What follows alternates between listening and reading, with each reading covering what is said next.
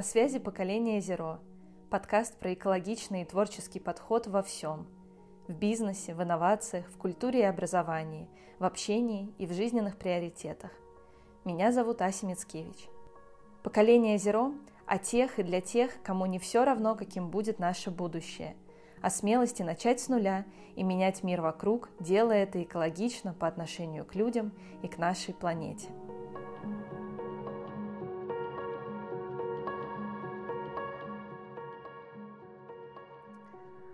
Всем привет! Сегодня со мной на связи Сергей Тушев, сооснователь экоцентра «Сборка» и директор по развитию движения Мосэко Росэко. Привет, Сереж! Ася, привет! Я пригласила тебя после того, как побывала на экскурсии в Москве в вашем экоцентре и очень сильно вдохновилась, потому что мне очень понравилось, как вы организовали все это пространство. Очень здорово, что оно доступно для населения, что оно находится всего в шести минутах от метро «Сокол». И мне, в принципе, очень откликнулась непосредственно твоя история, поэтому в начале этого выпуска я хотела бы, чтобы ты рассказал, как ты вообще пришел к тому, что начал заниматься какими-либо экопроектами. А, спасибо за приятные слова. Рад, что тебе у нас понравилось. Собственно, для этого все и затевалось. Вот. Если говорить про мой путь, непонятно с чего начать, в общем-то, да, потому что интерес к экологии, он еще со школы был. Меня мучила всегда судьба Аральского моря, которая, mm-hmm. так сказать, из э, гигантского такого водоема с городами, с флотом, с рыболовством, по сути, в такую высыхающую лужу в какой-то момент превратилась, и антропогенный фактор здесь вот, и, в общем-то, такая одна из целей – доехать туда, однажды посмотреть, что там сейчас. Там вроде Северный Орал спасают каким-то образом в Казахстане и так далее. В общем, то есть такие темы действительно были созвучны, да, еще со школьных лет. Вот. Дальше путь мой, в общем-то, был больше в гуманитарной науке. Я закончил ИСТФАК МГУшный. Вот это другой мой интерес, другое направление, куда интересно а, было двигаться. Вот, но если брать ключевые точки, то, наверное, это э, стажировка в Германии во время обучения в университете. Когда я посмотрел, как работает там, в Германии, возобновляемая энергетика, юг Германии, это там на каждой крыше солнечная панель, установки да, там для биогаза, для, ну, из биомассы, для генерации биогаза. И, в общем-то, мысль, когда вот я через полгода стажировки вернулся в Москву в весной 2011 была такая, что в России, конечно, особый путь всегда во всем. Вот, и, но, тем не менее, есть такие макротенденции, и точно будет что-то делаться. Даже уже в те, в те даты, в те годы, да, то есть это уже прошло 9 лет, получается, такие проекты были рентабельны для России, например, для, для удаленных территорий, да, где мазут, пока его туда довезешь, он становится золотым. Почему бы там не поставить совмещенную генерацию, да, солнце плюс ветер, допустим. И идея была такая, что вот где-то начать это двигать в том или ином виде, для начала разобраться, да, в этом глубже, ну и попробовать а, какие-то шаги предпринять. И вот второе предложение по работе, которое я получил от своих там знакомых, друзей, ну я раскидал везде, что пора, что готов э, на рынок труда выходить в этом плане уже на постоянной основе, не как фриланс. Предложение было в пресс-службу Российского энергетического агентства Минэнерго России, то есть это дочка Минэнерго, которая в России отвечала за эту историю. И, соответственно, есть опыт поэтому работы в госсекторе. Это большая-большая тоже тема целая, да, там вопрос его эффективности, того, как все происходит, как происходит там планирование, как ставятся цели, задачи, какие возможности там есть. Вот это действительно большая тема. Ну вот данность в том, что сейчас я уже пять лет работаю в некоммерческом секторе, и вот э, открыл экоцентр сборка, где государственных денег там сейчас сборки у нас нет. То есть это все угу. частные инвестиции. Ты, по-моему, еще рассказывал про какую-то детскую историю, не то про полигон, не то про что-то, что тебя очень сильно тоже вдохновило. А, слушай, ну видишь, я вытеснил это воспоминание, так сказать. Ну, э, есть в Подмосковье Каргашинский полигон, это угу. там за мытищами. Помню, ну, собственно, лес, где мы играли всегда, э, в какой-то момент, э, так сказать, появились бульдозеры там, выкопали большую-большую такую яму. Нас это как детей порадовало, мы обнаружили залежи камней, там доставали их. Кто же знал, что, так сказать, это была подготовительная работа для того, чтобы там со временем нехилая такая гора образовалась, как угу. э, горнолыжный спуск выглядящая. Я бы не сказал, что на уровне там эстетики или еще чего-то, что я прям увидел и сказал, все, я буду с этим бороться там здесь и сейчас. Скорее, mm-hmm. это вот случай, когда это ощущение, да, что я вот здесь в Москве выбросил, оно идет неизвестно куда, главное не мне. Пусть соседу, но главное не мне. Да, вот этих мыслей, как бы, естественно, уже ну, определения, наверное, быть не могло, потому что я знаю, как быстро это растет. Я вижу очереди этих мусоровозов. Mm-hmm. Вот, и, конечно, ну, хочется найти ту точку, где мои усилия будут эффективны, чтобы этого было меньше, да, там, или вообще не было. Как вы познакомились с ребятами, другими сооснователями сборки? Сборки бы не было без нашего такого знакомства и дружбы с Михаилом Антоновым, Анной Нафиевой, которые являются как раз основателями движения Росэко, Мосэко. И, собственно, когда я, работав в госсекторе порядка четырех лет, там уже было не только Минэнерго, там еще было Минобороны, мы занимались еще энергоэффективностью, в общем, разными проектами. Можно их к тематике экологической тоже отнести, потому что энергия, которая не потрачена, сэкономлена, в общем-то, это тоже не сожженное топливо, уменьшение выбросов, поэтому любые энергоэффективные проекты, они сейчас считаются также зелеными. И на стороне государства это делать тоже достаточно ну, интересно, есть возможность прям большие объемы, масштабы масштабы, регионы подключать. И в 2015 году я оттуда ушел. С 2016 я начал работать в фонде «Русский углерод». Это такая экологическая некоммерческая организация, консультационная во многом, то есть мы работали с бизнесом. Вот это сейчас мы бум испытываем, то, что мы сейчас видим. Сейчас вот компании сами приходят, говорят, сделайте нам что-нибудь такое экологичное. Тогда приходилось просто приходить и сначала формировать спрос на это, объяснять, что вот на Западе уже это есть, если вы сейчас еще этого не поняли, то это море отошло не потому, что оно отошло навсегда, а потому что сейчас волна придет и вас всех э, смоет. Вот, как перед цунами, в общем-то. Не все слышали, да, кто-то, ну, особенно те, у кого, если еще штаб-квартира, допустим, на Западе, им спускалось в виде стратегии э, устойчивого развития, и у них было обязательство это делать. Есть э, визионеры, менеджеры российские, которые понимали, что mm-hmm. вот в сторону экологии идти надо с ними такое взаимодействие удавалось выстраивать. И как раз-таки, как знакомство произошло с Михаилом Анной, мы сделали в Углероде такой первый в России учебник с дополненной реальностью про устойчивое развитие для школ. В Москве на базе этого учебника потом родился курс целый, который потом мы с чемпионатом мира внедряли во всех городах, где чемпионат мира проходил. Идея в том, что школьник изучает вопросы, связанные с устойчивым развитием, смотрит лучшие мировые практики, а потом предлагает такое решение для себя в своем регионе. И победителей вот такого конкурса мы награждаем мини-грантами на реализацию.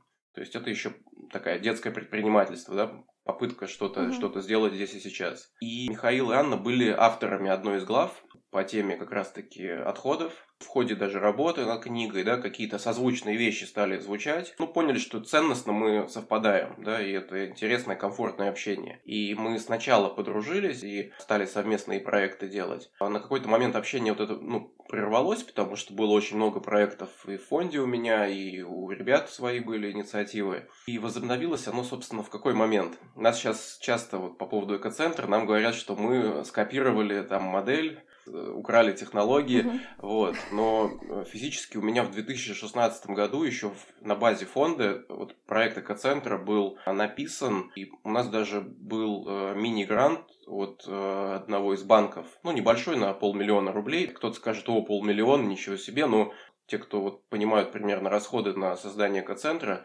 полмиллиона рублей это только это даже расходная часть в месяц. Это просто посидеть немножко, это пожечь электричество и разойтись. Как бы это не про создание проекта, ремонт там, и тому подобное, или оборудование. Вот. Ну, в общем, полмиллиона у нас был такой мини-грант на написание концепции. Концепция такого эко-центра. Он тогда у нас назывался Эколаб, ну, то есть можно даже погуглить, там посмотреть, вот примерно 16-17 год э, остались еще материалы в интернете.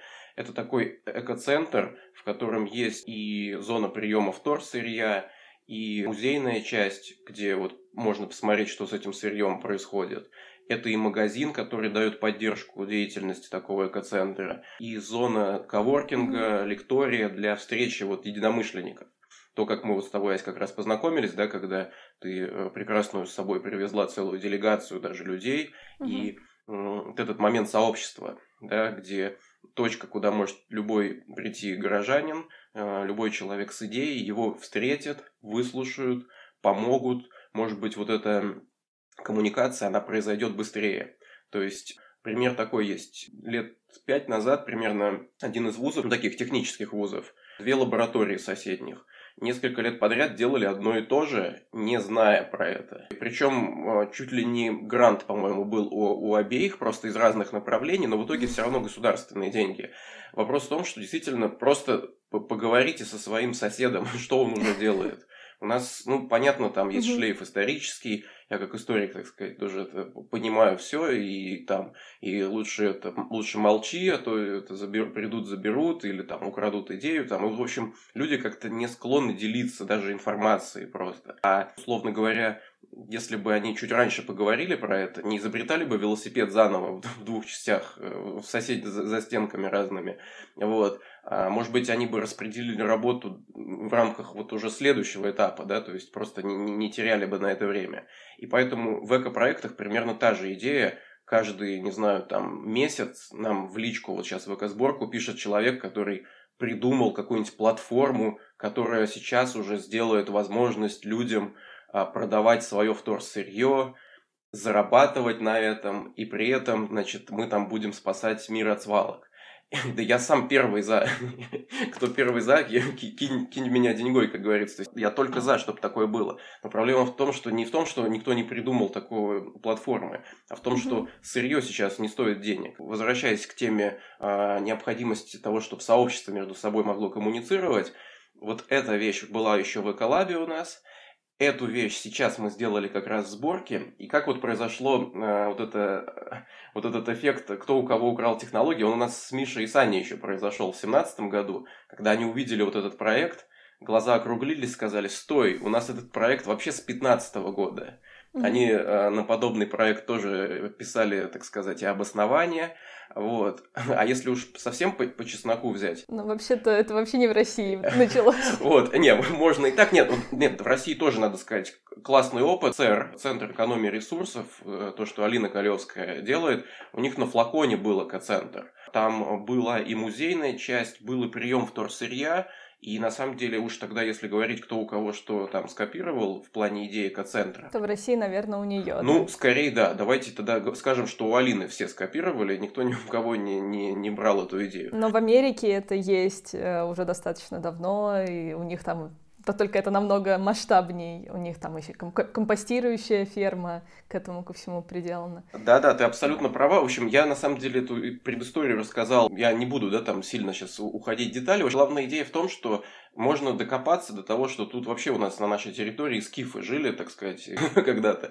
Вот, а до них еще кто-то, и гуны проходили тут. Ну, я в том смысле, что зачем сейчас вот уходить, да, в эти тоже выяснения, давайте думать, как сотрудничать. На самом деле, в этом весь вопрос. Да. И когда появляются, допустим, как мы с, с Мишей и Саней тогда сели и говорим, ну все, понятно, схема, понятно, что надо делать, вопрос просто найти соответствующее помещение – найти стартовые инвестиции, потому что без инвестиций это невозможно сделать, э, невозможно сделать хорошо.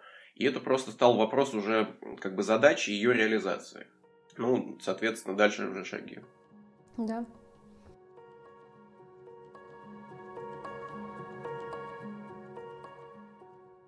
Спасибо всем, кто поддерживает подкаст «Поколение Зеро». Послушать дополнительный кусочек выпуска про архетипы из сказок – сотрудничество, приоритеты в создании сообщества, терпение и душевность вы можете, став подписчиком подкаста на платформе Boosty. Это русскоязычный аналог Patreon. Благодаря подписчикам на Boosty подкаст продолжает выходить с периодичностью раз в две недели и при достижении определенной суммы сможет вернуться к еженедельному выходу. Став поддержкой проекта «Поколение Zero», вы получите доступ к прошлым дополнительным эпизодам тоже – Ссылка на платформу Boosty указана в описании этого выпуска. А также смотрите прямые эфиры с гостями в инстаграме проекта. С Сережей мы будем обсуждать тему выгорания у сотрудников и какие методики он применяет, используя свое второе высшее психологическое образование. Давай, наверное, вернемся к моменту открытия самого экоцентра. Получается, вы познакомились, и в 2019 году, в декабре, открылась сборка. А какие были вообще у вас варианты? Расскажи про инвестиции. Как вообще все это осуществилось? Потому что, ну, в отличие от Кантемировской, вы все-таки ближе к центру. Наверное, аренда у вас подороже будет. И плюс ко всему, в принципе, вы сразу сделали упор на то, что это должно быть какое-то уютное пространство, поэтому вложений тоже денег оно требовало чуть больше. Да, слушай, действительно, ты вот сейчас так перечислила эти болевые точки, я прям вернулся в осень 19-го, эти развилки пресловутые, которые были. Что мы понимали, да, вот в тот момент? Открыть экоцентр, какие есть опции? Можно искать помещение где-то с минимальной арендной ставкой подальше от центра, где-то поближе к МКАДу.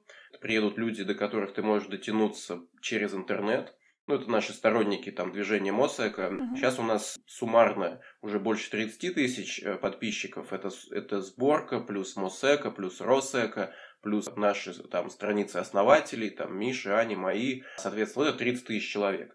Год назад было 20, перед тем, как мы сборку открыли. Соответственно, из аудитории, которая Росэко, там много регионов еще, то есть они как бы доедут, ну, разово скорее, да. Тут вопрос, как работать с аудиторией. Uh-huh. Центр должен быть востребован, то есть должно действительно сырье вот это туда приноситься. Поддержка в виде магазина тоже должна существовать, иначе модель просто не взлетит, не окупится. И в тот момент как бы действительно оценивали вот вариант один подешевле аренду взять, чтобы подольше поэкспериментировать, посмотреть, что дает просто появление такого экоцентра, да, как, как на него реагируют люди. Uh-huh. А другой момент был пойти в банк Это открыться вот где-то в удобном таком месте, где район со своим сообществом, удобное расположение, чтобы вот каждый, кто в эту тему еще думает, ехать, не ехать, и это, в принципе, вот я, ну, в итоге мы по второму пути как раз пошли, сразу скажу, гипотеза себя оправдала в какой части. У нас очень много людей, ну, мы замеряли по месяцам, там гуляет цифра, но, в общем, точно больше 30, то есть, а то и 40% точнее, это люди, которые первый раз в сборку э, просто приезжают. Кто-то говорит, что мы знали про экологию, но никогда не могли доехать до Кантемировской. Одна ситуация. Кто-то просто по соседским чатам. Район Сокол, он очень такой... Вообще, это уникальное, мне кажется, для Москвы э, вообще сообщество районное. Там есть фейсбучная группа, э, называется соседская группа Сокол Аэропорт на Ибархут. Там 35 тысяч человек подписчиков люди, как вот я люблю приводить пример, они не пользуются практически, у меня ощущение, Яндексом, пишут все в эту группу. Это такой вот как форум такой вот, не знаю, школьный форум, когда вот все там, болталка, курилка, обсуждение серьезных вопросов, несерьезных, вот все там, жизнь как бы она вот там задублирована. Это, насколько я знаю, это самое крупное такое сообщество соседское русскоязычного Фейсбука. И действительно, вот там информацию, когда мы об экоцентре разместили, я вот знаю, по сути, вот э, по именам, там, кого-то даже лично, вот этих лидеров мнений районных, те, через кого информация вот доходит, и те, кто дают как бы знак качества. Это стоит доверять проекту, не стоит доверять, бессмысленно, не бессмысленно. И, в общем, действительно, Сокол стал той точкой, вот эта близость к метро, близость к МЦК, то есть там действительно можно и так дойти, и так. И на территории с нами находится адреналин э, стадиум, а, экспериментаниум, вот этот э, музей занимательных наук для детей, рестораны, ну, целая линейка. То есть соседство. Вот это все один арендодатель у нас. Соответственно, мы начали с того, что внедряли раздельный сбор и там на территории, то есть сырье уже было от юрлиц. Мы экологизировали концерты, например, в адреналин стадиуме. Это тоже отдельная большая тема. Общение с неподготовленной аудиторией, да, те, кто вообще не понимают, почему наши волонтеры, мы там ходим, собираем у них алюминиевые банки, вроде на бомжей мы не похожи, вот, а мы еще и к себе куда-то зовем, вот, э, так сказать, 100 метров пройти, посмотреть, вот, тоже, ну, отдельный опыт. Возвращаясь к вот твоему вопросу, да, то есть э, в итоге был выбран вариант такой, мы много посмотрели помещений, были еще как бы такие тоже достаточно близкие, я думаю, что мы все-таки не ошиблись, ну, потому что если бы мы этого не сделали, мы бы себя очень жутко корили за то, что не попробовали вот эту гипотезу. Как э, отреагирует пусть неподготовленная аудитория, но убрать фактор дороги, убрать фактор вот это неудобства, да, вот, чтобы те, кто, кого это останавливало, пришли, увидели, и ценная мысль такая, что даже вот сама аудитория, действительно уникальные люди в нашей современной России, где привыкли все говорить, что вот сначала государство должно, там все вокруг не так работает. Те, кто вот находят силы в себе, да, там, и э, вот силы, время приехать, сделать такой, ну, действительно полезное дело для экологии, и не просто один раз сделать для очищения грехов, а остаться, ну, как бы остаться в сообществе, там, стать волонтером. То, что это район тоже Сокол, здесь, ну, сама аудитория – это владельцы бизнесов, это многие из них, это там совсем непростые, так сказать, люди, которые, ну, неизвестно, доехали бы они до нас, если бы мы были дальше, они не были бы их соседями. И мы видим, как они по своим сообществам запускают вот эти изменения позитивные, то есть как бы меняют моду для людей, которые угу. в том числе э, принимают решения, в общем-то, в стране. Они вот видят, что здесь происходит, видят, что это не обман, это не профанация какая-то, что это имеет смысл, люди даже свои деньги э, вложили.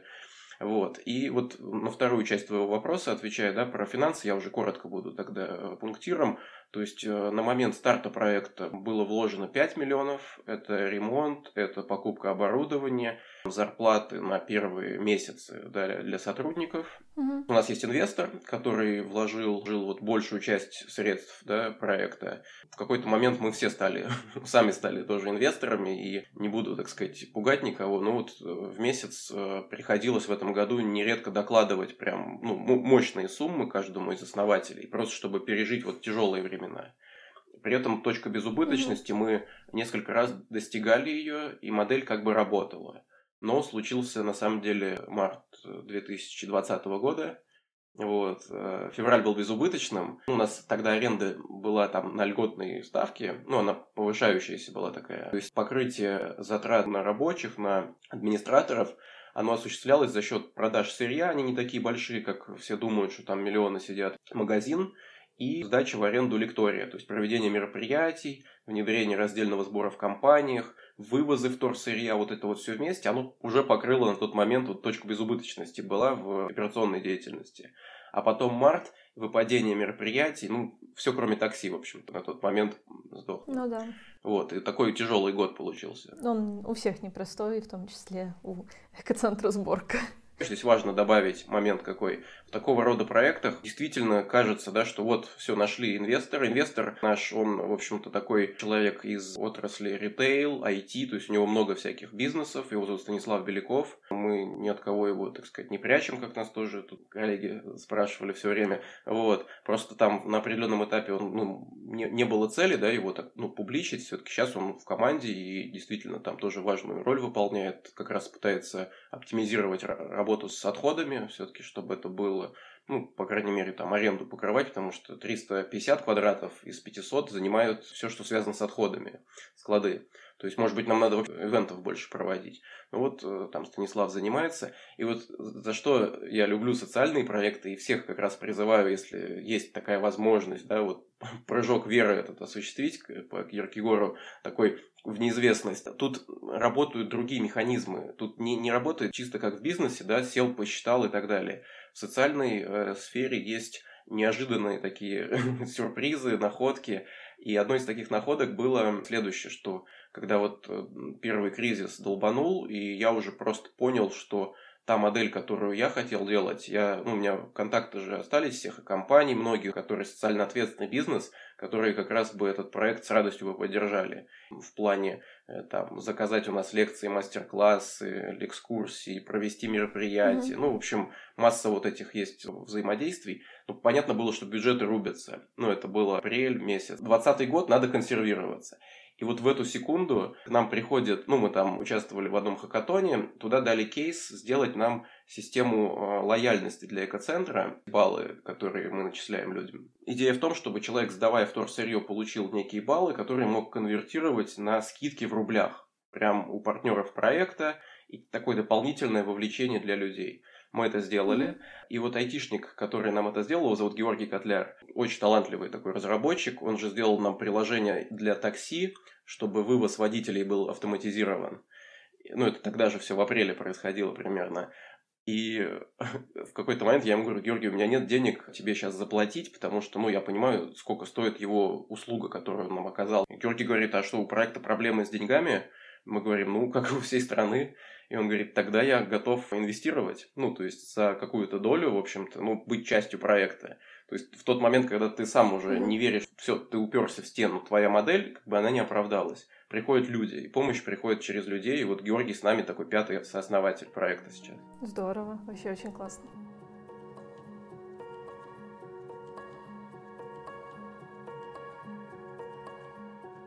Давай поговорим про вторсырье. Ты уже не раз говорил о том, что все не так просто со вторсырьем в плане того, что это не какие-то миллионы, миллиарды рублей, что вот я вам сдаю свои пластиковые бутылки, а вы потом ездите на Мерседесах. Как на самом деле все обстоит? И вот э, ваш, получается, инвестор Станислав, как у него дела? Да, жив ли он, да? Вот.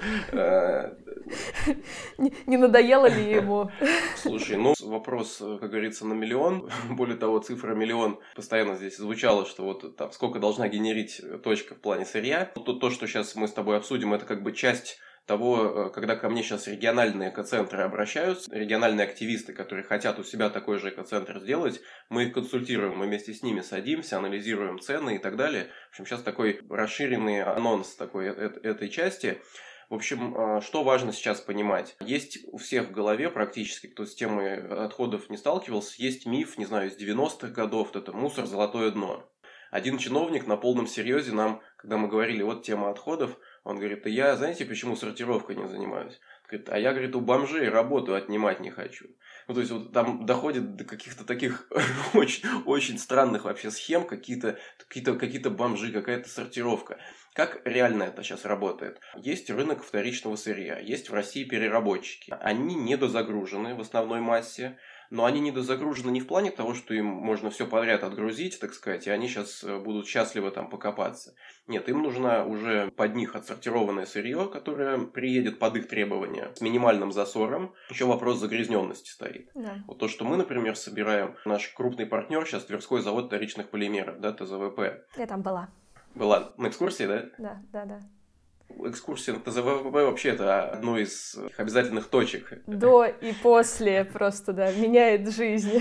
Да-да-да, я с тобой согласен. Действительно, вот эти форматы таких выездов, экскурсий, паломничество эколога, то, что ты делал со своей группой, действительно, вот какие-то такие точки обязательно. Надо просто их правильно выстроить последовательно, чтобы у человека эти угу. отпадали его сомнения. Вот, но возвращаясь к Тверскому заводу, вот они нам такой пример привели, что у них, когда не хватает, да, сырья, ну, вот, собственно, не знаю, была ли ты в день, когда там была отгрузка так называемого полигонного ПЭТа. Не повезло тебе в этом плане? К счастью, нет. Мне повезло как раз. Ну, то есть там была часть, которую они не доспрессовали, и я залезла на ту платформу, где это все лежало. Ну, там, конечно, запах прекрасный. Но мы же еще были в день, когда у них э, более-менее чистое все приходило, mm-hmm. а другая группа попала в день, когда приехала продукция компании Danone. Mm-hmm. А запах кисломолочной продукции, мягко скажем, это ужасно. И люди, которые были вот в тот день, они вообще просто в таком шоке уезжали. После этого, мне кажется, они стали экоактивистами покруче, чем мы все. Слушай, ну да, это одна из самых тоже вот таких больно бьющих вообще историй по всем, кто вот там попадал на именно на полигонный ПЭТ. Ну, то есть для слушателей, да, поясним, что имеется в виду, что то, что на свалке уже там либо полежало, либо только привезло, там отсортировывается и везется, собственно, на завод по переработке. Цена такого сырья гораздо ниже, собственно, чем чистого ПЭТа. Он э, идет еще с замутнениями, затемнениями. И то, что мы им сдаем на их языке, как мне вот коллеги говорили, называется ПЭТ от раздельного сбора. Ну вот ПЭТ-бутылки, которые от питьевой воды, соответственно. И они готовы их даже подороже покупать, потому что они уверены, что они домытые, они чистые, да, там, и от них э, гранула будет, ну, предсказуемая, скажем так, да, что вот все, все видно, все прозрачно. А вот то, что на полигоне вроде называют борщом. Ну вот, соответственно, наша задача не борщить, вот, у всех людей. Вот, ну, на самом деле, это как иллюстрацию я взял. ПЭТ это считается одна из таких достаточно рентабельных действительно фракций, ну, вот именно при продаже ее переработчику. Цена на него колебалась э, в этом году. Мы сдавали его в разные периоды от 10 с небольшим, когда нужно было срочно склады освободить, и денег просто не хватало там на зарплаты, да, надо было просто быстро продать, до максимально за 25 рублей килограмм. Мы продавали, но это прессованного сырья уже в кипах, и там объемы все-таки уже должны тоннами идти. Не получится бутылку спрессовать, куда-то отнести, там сказать, возьмите. Это так не работает. Но проблема в следующем, что вопрос логистики. Всегда, всегда вопрос логистики. Про это нужно сразу думать. Если мне человек позвонит со словами «заберите у меня тут грузовик пэт-бутылок», первый же вопрос, да, он у тебя в прессованном виде или не в прессованном. Потому что грузовик пэт-бутылок не весит ничего, и тогда вопрос, я готов приехать, но заплати мне за грузовик. Ну, то есть кто-то должен заплатить, потому что это убыток будет в данную секунду. Люди не всегда это понимают, и ты ему говоришь, он не верит все равно. Он предполагает, что ты там где-то тайно что-то знаешь, как не доверяют до конца, например. Есть отдельная история про фольгированные всякие пленки, которые, кроме как в экоцентр, сдавать больше некуда, потому что если вы бросите их в синий бак во дворе, просто их на сортировке не достанут. Надо тоже понимать. Кстати, была на сортировках когда-нибудь? Да. Ну, я у Эколайна была. Все ездил. Ну, отлично. То есть здесь как раз тоже меня тоже поправляй, да, так сказать, базово. Здесь надо тоже понять, что люди представляют себе, что там какие-то роботы там что-то там делают, э, достают отдельный их фантик, такой секой, ну как бы у робота есть имя, фамилия, отчество, и он там в тяжелых условиях стоит и вручную работает. Вот, к сожалению, так это все сейчас выглядит. Да. И при этом все очень быстро мимо него и мимо этого человека продвигается. Да. И сбоку один пакет, с, с другого боку другой мешок, и вот эти две фракции женщина собирает с быстро передвигающейся ленты. На синий э, бак хотя бы, ну, всегда была надежда, что там будет почище, а вот те ребята, которые стоят вдоль серой ленты и пытаются там из этого вот борща вытащить что-то, там, конечно, КПД того, чтобы спасти какое-то вторсырье, очень низкое. Ну, да, абсолютно точно. Ну, цифру, которую обычно называют тоже, ну, процентов там до 10, типа 8 называют по смешанке, это вот серый бак, то, что оттуда есть. И синяя у всех плавает цифра. Максимальную крупную я слышал от Эколайна, там они чуть ли не 35 назвали недавно, э, ну вот какая-то mm-hmm. такая была цифра. Другие операторы московские, они не публичат даже этих цифр. Тоже интересно, это коммерческая как тайна. Хотя что тут скрывать, да, то есть это же, по идее, могла бы быть цифра, да, по которой можно было бы анализировать, растет ли качество того, что в синих баках в Москве, да, во дворах, mm-hmm. баки для раздельного сбора, вот, но вот э, тут проблема даже такой открытости есть. Ну, в общем, вывод какой, что действительно на сортировках достанут то, что в нормальном виде и рентабельно для оператора. Если, например, ну вот макулатура при, при соприкосновении с пищевыми отходами, которые ваш сосед заботливо туда вылил, она погибнет, к сожалению в этом смысле ее, ну, вот в синий бак, да, опасно как бы бросать, и там экоцентры с радостью примут, потому что для меня макулатура это тоже важная статья выручки, которая пойдет на покрытие аренды, чтобы мы и дальше могли на Соколе быть. Пэт-бутылка в целом скорее достанут, да, то есть, ну, как бы заметят, достанут, они по номенклатуре выбирают, канистры они там достанут. Ну да, потому что этот пластик можно все-таки Э, отмыть, потому что там же это все все равно дробится, отмывается, и ну, да, все да, равно да. происходит процесс домытия. Вот, а с бумагой бумагу не отмоешь. Бумагу не отмоешь, э, да, то есть такие общие правила. Но они по номенклатуре выбирают, они выбирают не по маркировкам, как вот мы с вами там шуршим шестеркой, полистиролом, там смотрим, насколько э, полипропилен мутный, не мутный и так далее. На ленте нет времени совершенно заниматься. Что-то крупное, да, отберут.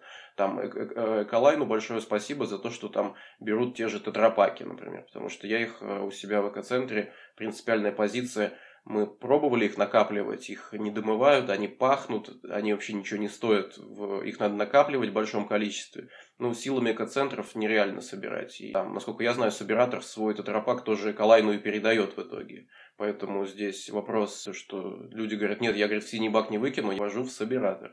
Я говорю, пожалуйста, ваш выбор. Вот. Ну, тетрапак такая, да, непростая фракция. Там, с одной стороны, хорошая такая расширенная ответственность производителя тетрапака по всему миру. То есть претензий непосредственно к компании в том плане, как они пытаются экологизироваться, у меня нету, потому что я вот тогда уже рассказывала, что даже на Бали существует вот этот центр Экобали Recycle, и он, по сути дела, существует благодаря поддержке компании Тетрапак, которая платит этим ребятам за то, что они собирают тетрапак по острову. И благодаря этим деньгам, благодаря поддержке существуют образовательные программы для школ. Ну, то есть у них большая расширенная ответственность, но при этом сам тетрапак, как сказала нам Василиса, это из собиратора наш лектор, что это упаковка для ядерной войны. То есть, на самом деле, в большинстве случаев тебе не нужна такая упаковка для продукта, который ты съешь там через три дня. Действительно, это такая упаковка а вот консервы, которые в войну там, да, до сих пор кто-то еще хранит где-то. Вот, то есть такая упаковка человеку, который живет в быстро меняющемся мире мегаполиса, абсолютно не нужна. И призываем всех, кто слушает сейчас этот выпуск, э, не брать тетрапак все-таки. Хоть его, конечно, и можно куда-то сдать. А, да, я вот даже здесь э, в развитии твоей мысли такой есть базовый принцип, чтобы людям с ума не сойти на, на всех видах упаковки. Чем больше слоев, да, там, тем, очевидно, будет сложнее ее переработать, тем ниже та цена, которую готов заплатить переработчик, тем сложнее построить логистику, чтобы нам, например, у себя приняв, до него довести и не оказаться в убытке. Как это сейчас происходит с пенопластом, там, с пененным полистиролом, который сейчас все в Москве отказались брать. Мы пока что берем, вот, но я не могу даже сказать, сколько это продлится, потому что там действительно это убыточная фракция, и в целом как бы таким материалом, которые не перерабатываются, по-хорошему надо такую войну объявлять со стороны сообщества. Тем более вспененный воздух, по сути дела, везете. Как там тонаж вообще набрать на этом да. полистироле? Это сколько?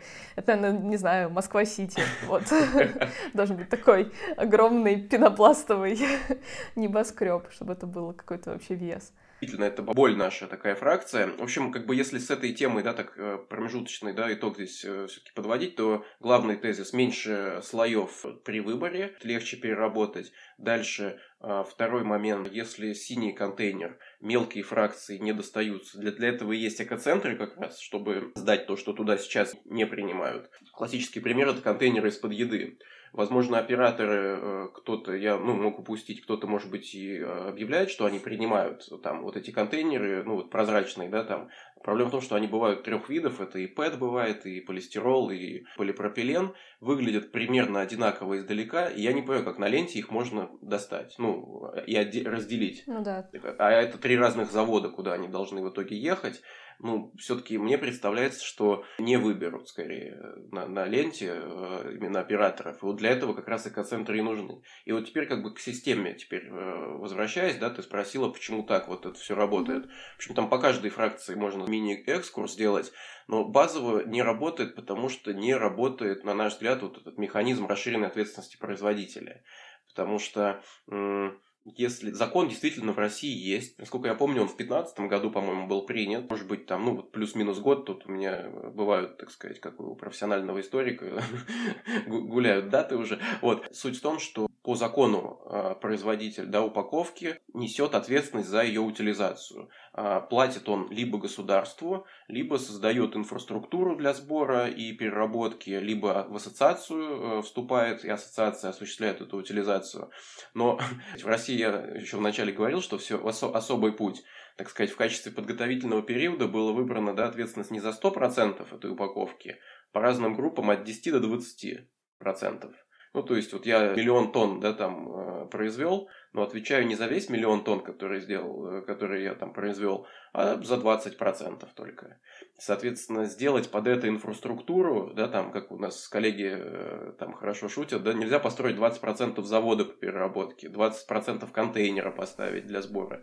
Вот. Ну, да, Сфера да. недофинансирована. И в этом смысле решением проблемы, конечно, вот сейчас и на государственном уровне идут действия. И объявлено сейчас, ну, так предварительно, что 22 года вроде бы должны сделать стопроцентную уже ответственность за упаковку. Понятно, что это там предмет торга, лоббизма там с разных сторон. Вот. Но тогда вот этот рынок может уже лучше заработать.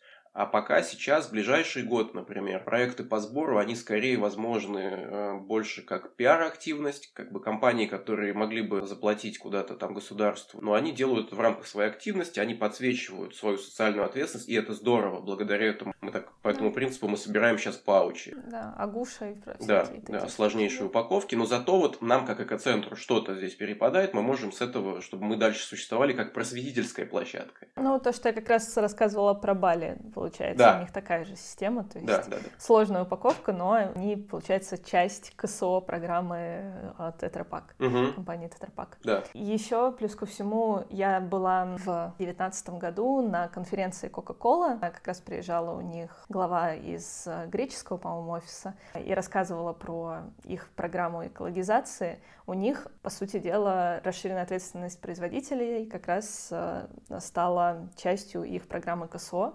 И, в принципе, разделяя с нами, достаточно крупная в России программа от Coca-Cola. Хоть, конечно, можно кучу претензий предъявить вообще, что Coca-Cola столько пластика производит и бла-бла-бла-бла-бла, но они э, стали пионерами по созданию вот этого объединения разных других компаний, которые решили выбрать именно свою ответственность, а не передавать деньги на эконалог государству, потому что это очень странно. В России нету, по сути дела, такой правильной сортировки еще по, по всей стране, а при этом мы будем платить им деньги. То есть это, в принципе, абсолютно разумное было решение, что они решили заняться этим сами и вот эту программу делать самостоятельно. Ну, каждая компания по-своему. Там мы и Данон сегодня с тобой упоминали. То есть много компаний, у которых основные офисы, конечно, не в России находятся. Вот у них э, с расширенной ответственностью производителя немножко все получше. Тут главный вопрос, на самом деле, для меня, да, вот когда я слышу, да, там про инициативу компании, да, про какие-то такие... История mm-hmm. в следующем. Тема сложная. Тема покрыта мифами, покрыта недоверием со всех сторон. Государство говорит, у нас люди не те, не умеют сортировать в Европе там 20 лет э, надо было сделать, а у нас, наверное, э, там, та-та-та. Люди говорят, я государству не верю, там оно все это обманет. Ну, в общем, все вот это, что мы слышим. И вот эта сложнейшая система, такие, в ней, знаешь, затыки такие происходят, где надо вручную либо подталкивать, да, вот она, может быть, поедет, а может быть, снова не поедет. Там, ну, есть масса, да, там причин. Всегда интересно смотреть вот какие-то точки, маленькие рычажки, где вот прям ты на него надавишь, и вот улучшение системы какое-то происходит.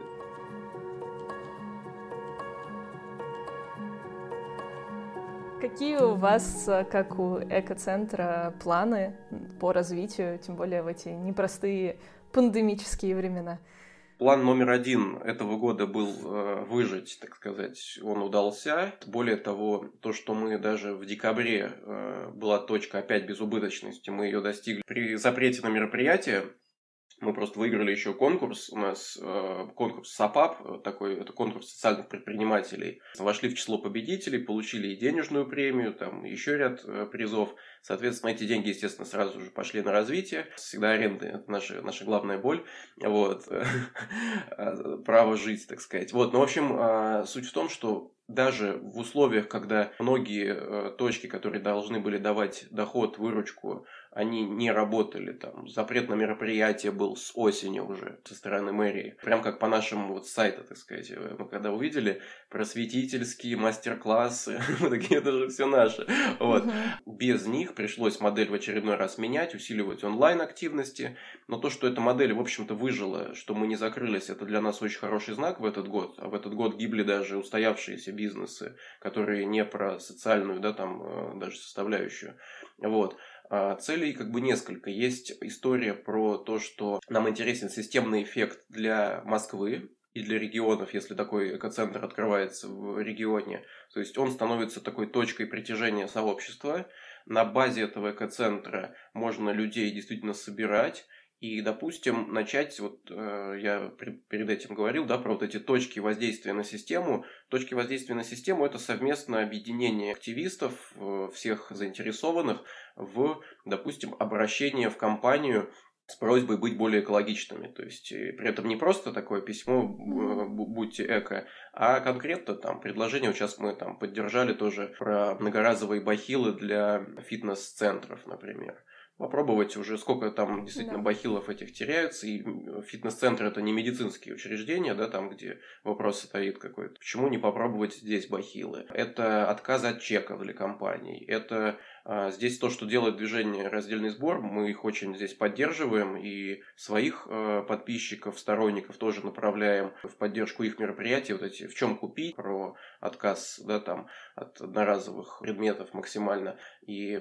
вот эти точки, где мы как сообщество пишем, причем мы пишем, мы не ругаемся, там не звоним на горячую линию, там орем там и так далее. Мы пишем обращения, лайкаем, подписываем петиции, и менеджеры компании, вот здесь надо понимать, как работают сложные системы. Я, поскольку в государстве тоже работал, там нет какого-то отдельного такого, знаете, там э, левиафана, который вот сидит и такой думает, как бы раздавить эту всю общественную инициативу что-то они напридумывали себе. К счастью, такого нет. У нас достаточно бюрократическое государство, и в компаниях многих бюрократия есть. И с бюрократией надо на их языке разговаривать. Они, если анализируют соцсети, если они анализируют обращения, у них по ним стоит отчетность у менеджера. Соответственно, когда мы пишем им а, запросы, правильно составленные, грамотно, показываем, что на это есть спрос, что есть там, условно говоря, там 50 тысяч человек в Москве, которым важна эта тема. Менеджер компании пойдет к руководителю и покажет, что это не городские сумасшедшие там клюют его, а это серьезные люди с деньгами, за которыми стоят там вполне себе там рукопожатные проекты серьезные. Так давай поймаем этот тренд уже сейчас, пойдет, скажет он своему руководителю, давай будем первыми в этом. Чем они нас потом, ну, не знаю, в виде закона через пару лет обяжут. Давай на этом пиар сделаем. Мы все выигрыши. Мне, мне не жалко, чтобы кто-то сделал пиар, да. если эффект будет позитивный. И вот дальше ты абсолютно права про вот этот эффект, ты сказала, да, что другие со стороны смотрят, и они уже подтягиваются. Надо просто первый, кто проломит такой ледокол, как бы.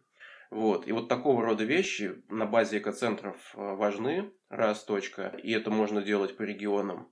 И вторая точка нас очень сильно сейчас подталкивают в сторону какого-то франшизирования, что-то типа, ну вот такие региональные угу. сборки. Не знаю, нет ответа пока, прям вот, чтобы я тебе сказал, что мы прям идем именно как франшиза, пока мы консультируем скорее. Вот, то есть мы открыты, готовы делиться опытом, и точно, если сборок будет лучше, будет лучше всем. Вопрос просто, как именно фу, оформить. По-моему, у Собиратора сейчас какая-то тоже программа по расширению на несколько городов есть, то есть не только вам предлагают франшизирование так называемое делать. Слушай, ну это, это прекрасно на самом деле, если такой запрос есть. Тут просто есть ряд действительно ограничений. Почему мы франшизу, например, не сделали? Потому что я считаю нечестным э, сделать франшизу в тот момент, когда у тебя у самого модель, ты ее соби- собираешь, да, да, да, там э, она на твоем здоровье условно mm-hmm. стоит, что там, там у тебя в какой-то момент там пульс 38 у основателя. Вряд ли я хочу кому-то кому-то такой, так сказать, потерять какого-то регионального активиста и такую историю ему сделать. Понятно, что надо отстроить процесс, и потом уже, когда человек все риски будет понимать, он это сделает. Это еще такая защита от дурака получается, потому что человек, э, которого это, именно ценностно ему это близко, он будет делать в любом случае. Если он ждет быстрых денег, как бы я так скажу, что ну, это не про быстрые деньги, скорее, это про там импакт, про какие-то долгосрочные там истории, эффекты, отложенные, может быть, даже некоторые. Ну, как у всего практически социального предпринимательства, это не сразу. Это может быть через пять лет э, что-то, да, начнет а... приносить именно доход. Ну, слушай, по поводу пяти лет э, здесь ты сказала, у меня что-то ёкнуло. Нет, э, все-таки мы хотим раньше. Не настолько мы социальны. Вот. Да нет, шучу. Ну, то есть здесь вопрос, как правильно организовать. Общее правило такое, вот просто, так сказать, предвосхищая вопросы многие, это команда. Наличие, вот как вы готовы к своему экоцентру, центру, вот просто самый частый вопрос, вот да, сразу озвучу. То есть, а вы готовы не тогда, когда вы вот сейчас просто у вас щелкнуло, вы картинку увидели, а хотя бы у вас есть 2-3 человека в вашем городе, которые смогут эти направления себе взять. Ну, то есть распределиться. Угу. Потому что вот в одиночку это точно не делается.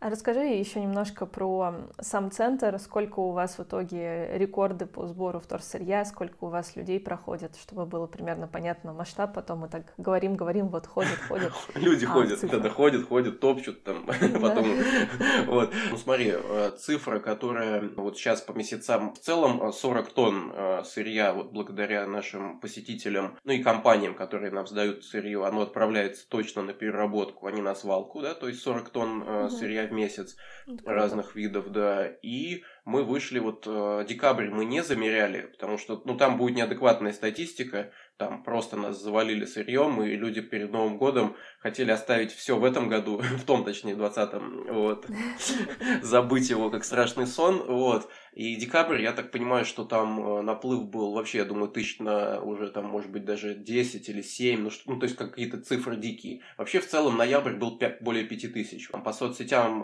э, сборки суммарно, вот как я сказал, тысяч 10, да, там подписчиков, контакт, Инстаграм и так далее. И вот эта аудитория, которую вот она органически растет, там вот график, знаешь, вот он просто плавненько идет вверх, и там непонятно, где вершина будет именно, да, вот эта емкость, назовем так. Угу. Я вижу вот критерии такие, то есть объем из данного сырья мы так меряем, посетители физические, и сторонники в соцсетях, подписчики, фолловеры, потому что это те, кого все равно через онлайн идет, ну, как бы вот это объединение ресурсов для наших благих начинаний. И сколько вы принимаете видов сейчас вторсырья? Цифра больше 40, больше 40 видов. Тоже для понимания, от понятных всем макулатура, алюминий, батарейки, электрохлам. Полимеров у нас, ну, пластиков, как их э, называют чаще, да, что там их от единички до шестерки все, ну, кроме ПВХ, тройки и седьмой пластик тоже не берем. Остальные все, по сути, берем, ну, там с какими-то ограничениями. И много редкостей еще, вот это ценный момент. Ну, как паучи, которые ты рассказывал. Паучи, э, блистеры э, от лекарств тоже важный был момент, когда тоже вот в чем состоит теория изменений, да, на момент мая 2020-го э, блистер от лекарств это то, откуда таблетку человек вот выковыривает. Но там есть слой полимерный и слой на алюминия такой фольгированный. Их разделять очень неудобно, поэтому их, в общем-то, сжигали, если это по закону утилизации. То есть у аптеки, допустим, просрочка, они отдают компании, которая утилизирует, она просто сжигала это. Потому что на полигон нельзя, таблетка выпадет, отравит почву. Мы пообщались с э, Ярославским заводом НЭК, которые у нас брали на переработку э, батарей, батарейки. батарейки. В общем, мы с ними разговорились как-то, вот такая фракция, такая, и выяснилось, что у них э, вот готовится как раз возможность их перерабатывать, и мы, собственно, стали первыми в Москве, Параллельно с нами, возможно, в Питере открылись, поэтому я не буду говорить, что там в России. Но вот в Москве кто бесплатно стал принимать у населения, у людей вот эти просроченные блистеры, в том числе с лекарствами. У них есть установка, которая измельчает блистеры, и за счет того, что по-разному весит полимерный слой и слой фольги, они в разные как бы емкости, так сказать. Там дует такая, как ветром, сдувает что-то. Вот. И уже получаются, у нас в музее как раз можно увидеть получающуюся фракцию. Это идет действительно на переработку. И потом э, недели через три коллеги вот из Собиратора тоже начали прием. И по сути у москвичей, при том, что инфраструктуры было ноль вот этой, из ничего, в общем-то, образовалась такая возможность э, сдать на переработку. Да. И это уже будут большие-большие объемы дальше. Уже ради этого стоило открывать сборку. Вообще очень много изменилось. Я просто с 2018 года, получается, сортирую отходы. И я помню, как я ездила на флакон, чтобы сдать мягкий пластик, хотя я жила на ВДНХ, и я ездила через кольцо на метро э, со всем своим собранным э, вторсырьем. Я помню, как на меня смотрели люди, но мне было прикольно, мне как бы это всегда нравилось, то, что люди обращают внимание, задают вопросы, повод э, просветить кого-нибудь еще. Вот. А сейчас, и я помню, как я рисовала э, «Осень без пластика», у меня был такой челлендж, самый первый, еще до появления комиксов, когда я рисовала разный мусор, который появляется в моей жизни. А сейчас я смотрю и понимаю так, чеки уже не мусор, я уже могу их сдать сюда. А, блистеры уже не мусор, я его могу сдать сюда. Да, лучше, конечно, чтобы этого все равно не было, потому что это сложная фракция, но уже появилась инфраструктура, появились как раз вот эти маленькие центры, где можно это сдать. Это очень-очень круто. И просто за два года все поменялось. И когда мне говорят, что у нас все так медленно, у нас никогда не будет раздельного сбора, я на себе вижу уже на своем примере, как много всего изменилось. Я уже могу даже, в принципе, взять упаковку чипсов и не чувствовать себя плохим человеком, да, могу сдать фольгированную вот эту пленку. То есть столько всего уже появилось именно благодаря маленьким инициативам, что мы не ждем, что все государство сейчас сразу для нас создаст инфраструктуру, а в итоге появились частники, которые создали эту инфраструктуру для всех остальных людей. Поэтому вам от меня и всех э, таких же, как я, большое спасибо, потому что это очень-очень важно и очень круто, что вы это делаете. Спасибо тебе. Спасибо тебе. Спасибо тебе большое за весь этот разговор. Спасибо. Да. Приходите в сборку, получайте кабалы, давайте от, от свалок спасать ваше сырье вместе. Да. И как говорит Рома Саблин, наш общий знакомый, зеленеем вместе. Спасибо. Спасибо тем, кто поддерживает поколение Zero.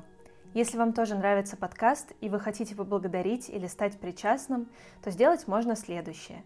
Оставить отзыв в приложении, где вы слушаете подкаст прямо сейчас, или рассказать о нас в своих соцсетях. А если вы готовы на большее, то становитесь частью комьюнити поколения Zero на платформе Boosty там вы сможете попасть в чат единомышленников, слушать бонусные эпизоды по четвергам и узнавать больше о новых героях и создании подкаста. Переходите по ссылке в описании и читайте. А пока спасибо за ваше внимание. Подписывайтесь и слушайте подкаст «Поколение Зеро» на любой стриминговой платформе. До встречи!